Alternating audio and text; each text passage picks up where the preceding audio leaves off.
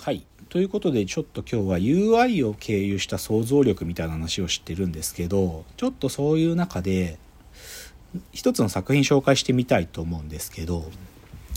あの、光秀のスマホっていうですね、番組があるんですよ。NHK が作ってるちょっと変わったドラマで、光秀のスマホっていうのがあって、まあ、要はすごいシンプルで、もしも明智光秀がスマホを持ってたらっていう設定のドラマで、すごいこのドラマが秀逸なのは、ドラマなのにずーっとスマホの画面だけが映ってるんですよ。で、それでもそのスマホが存在してる時代は戦国時代なんで、戦国時代で明智光秀のスマホがひたすら映り続けるっていう、そういうちょっとふざけた SF 時代劇なんですよね。光秀のスマホ。で、これが、まあ、あの、ちょうど大河ドラマでキリンが来るやってた時に作られてたもので、でこれ実は、その、光秀の声やっての山田孝之さんなんですけど、これがすごく面白いんですよね。で、まあ、なんていうかな、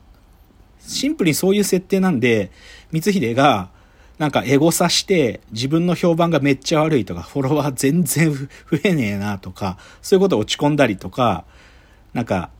自分の服赤っていうか、裏赤持ってて、裏赤で、なんか、表じゃ書けない愚痴書いてたりとか、そういうのが、まあ、あるんですよね。で、それがすごい面白い。で、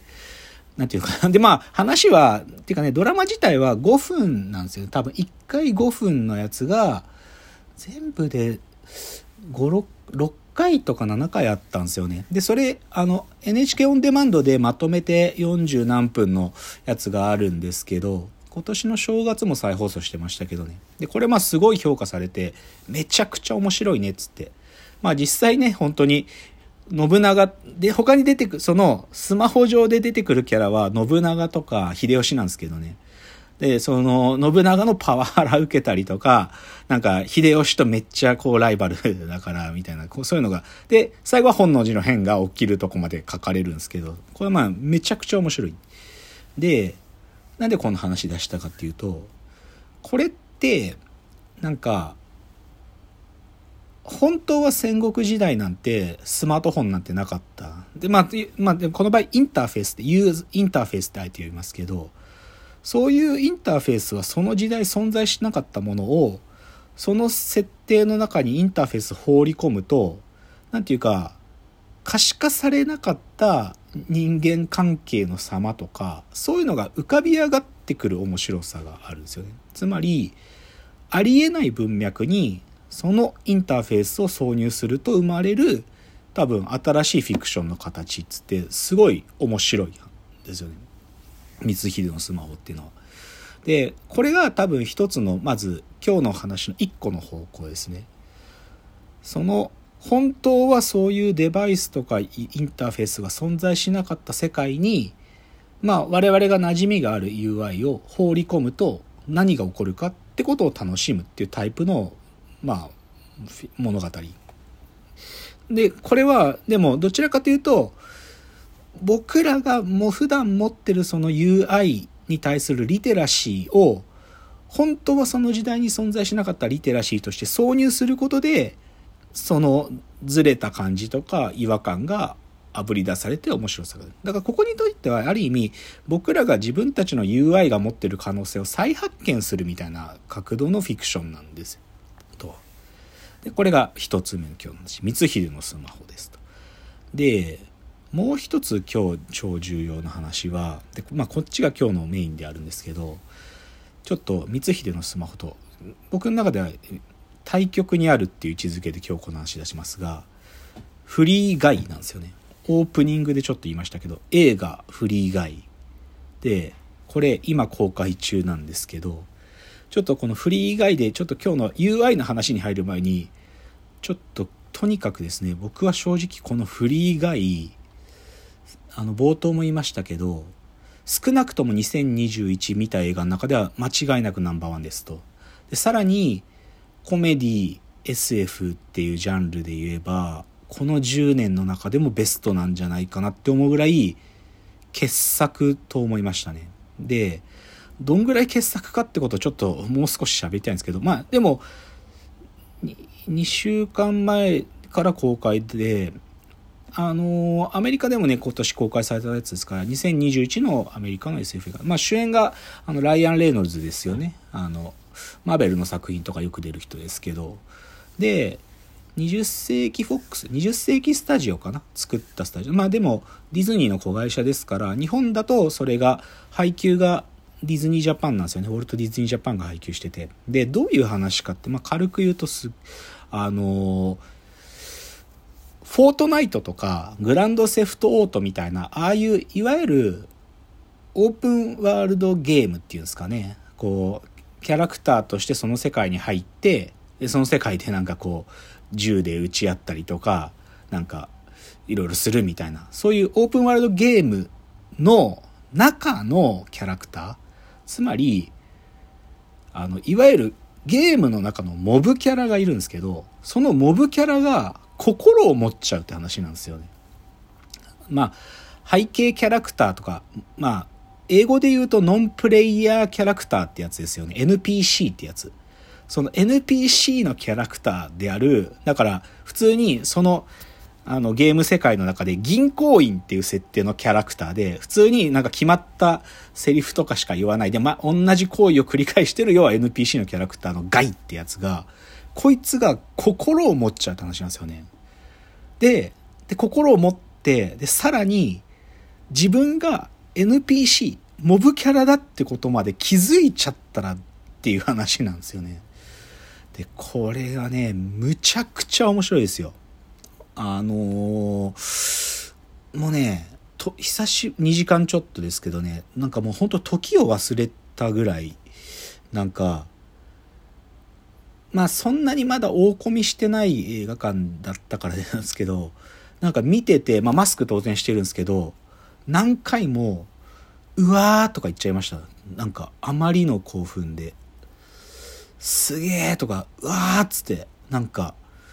で、僕見た後、これ、バックトゥーザフューチャー超えてるかもって思いましたね。バックトゥーザフューチャーって、僕の中では、もう過不足ない完璧なエンターテイメントの一つなんですけど、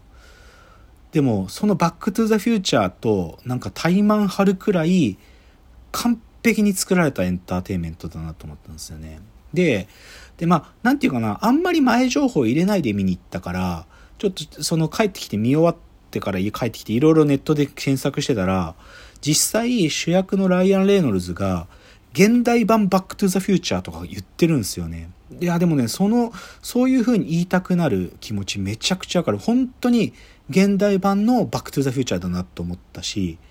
で、あと、まあ、これ、ディズニーが作ってるってとこも結構肝で、その作中、そのゲーム世界の中で起こることっていうの中に、まあ、要はそういうゲームあるあるみたいなこととか、もしくは、まあ、いわゆるイースターエッグってやつですよね。小ネタ？小ネタが超多いんですよね。なんか、一個一個。で、ちょっと前のこの小ネタがたくさん入ってる系の話で、例えばレディープレイヤー1とかあったんですけど、あれよりも、小ネタが多いっていうよりかは、小ネタの使い方が上品で、エンタメの中に完璧に設置してるんで、めちゃくちゃ面白いんですよね。だからでもね、これの一つでも、小ネタを知らなくいい人でも全然面白いってことで、ちょっとね、あの、レビューサイトとかに書いてあった感想をちょっと読んでみましょうか。想像の7000倍面白かったですとか。楽しみにしていた10万倍は楽しめた。めちゃ盛りだくさん。本当に面白かった。コメディ要素しかないんだろうなと思っていたらラブストーリーだし、人生のこと考えさせられるし、ほんわかするし、アクションすごいし、忙しかったです。最高でした。とかね。いや、こういうことですよね。笑いすぎて苦しいです。こんなに濃い映画だなんてって。まあ、ほんとこういう感じですよ。なんか、ほんとギューってなってる。他にもね、数々のイースターエッグも楽しめました。小ネタが多すぎて本当に良かった。まあ、本当こういう感じですね。小ネタ知ってる人たちもそう。でも、そういうのがわかんない人も、展開が最高に熱くて面白かったです。コメディでありながら感動要素も備えており、かなり楽しめました。すべてがツボにはまって涙ぐみながら見ていました。いやー、でもこの感じもわかるんですよね。なんかそういうゲームとか知らなくても、もうね、プロット、脚本が超一流なんですよ。多分、相当熟考されて、もう完璧に作られてるんで、なんかもう穴もない、なんていうか、変な疑問を抱く隙もないから、で、当然感動するし、ハラハラするしっていうね。人間の感情を最大限に震わせる映画。ライアン・レイノーズが楽しそうにしてるのが好きな人見てくれと。最初のモブキャラの可愛いライアンを見たかと思いきや、レベルアップするたびにめちゃくちゃかっこよくなっていき、その中でもお茶目なところはちゃんと存在って、そうなんですよ。これね、出てくるキャラクターとかもめっちゃ立ってるんですよね。まあ、その、ライアン・レイノルズ主役なんですけど、他にもモブキャラいるんですよ。で、一応そのガイ主役の友達って設定のキャラたちも、モブキャラとして出てくるんだけど、そいつらにも感情移入がで進んでって、で、他にもその NPC じゃなくて現実世界の方のメイン主要キャストもいて、そ、彼らにも感情移入できるし、で、悪役が悪役としても超立ってるし、つんで、完璧なんですよね。なんで、ちょっと、あの、今日の UI の話からしばらくちょっと離れちゃってるんですけど、でもこのフリーガイ、絶対に見た方がいいですね。ちょっと、衝撃を受けますね。なんか、バックトゥーザフューチャーまあなんていうかどっちが面白いっていうのも野暮なんですけどでもこれはなんか本当にバックトゥーザフューチャー以来出てきてしまったなっていう映画でというのがこのフリーガイじゃちょっと次のチャプターで今日のテーマである UI の話に行くんですけど正直次のチャプター完全にフリーガイのネタバレしちゃうんでネタバレ嫌な人次のチャプターちょっとあえて聞かないにした方がいいと思います。ということを予告しながら、ちょっと次のチャプターで、フリー以外における UI の話っていうのを進みたいと思います。では次です。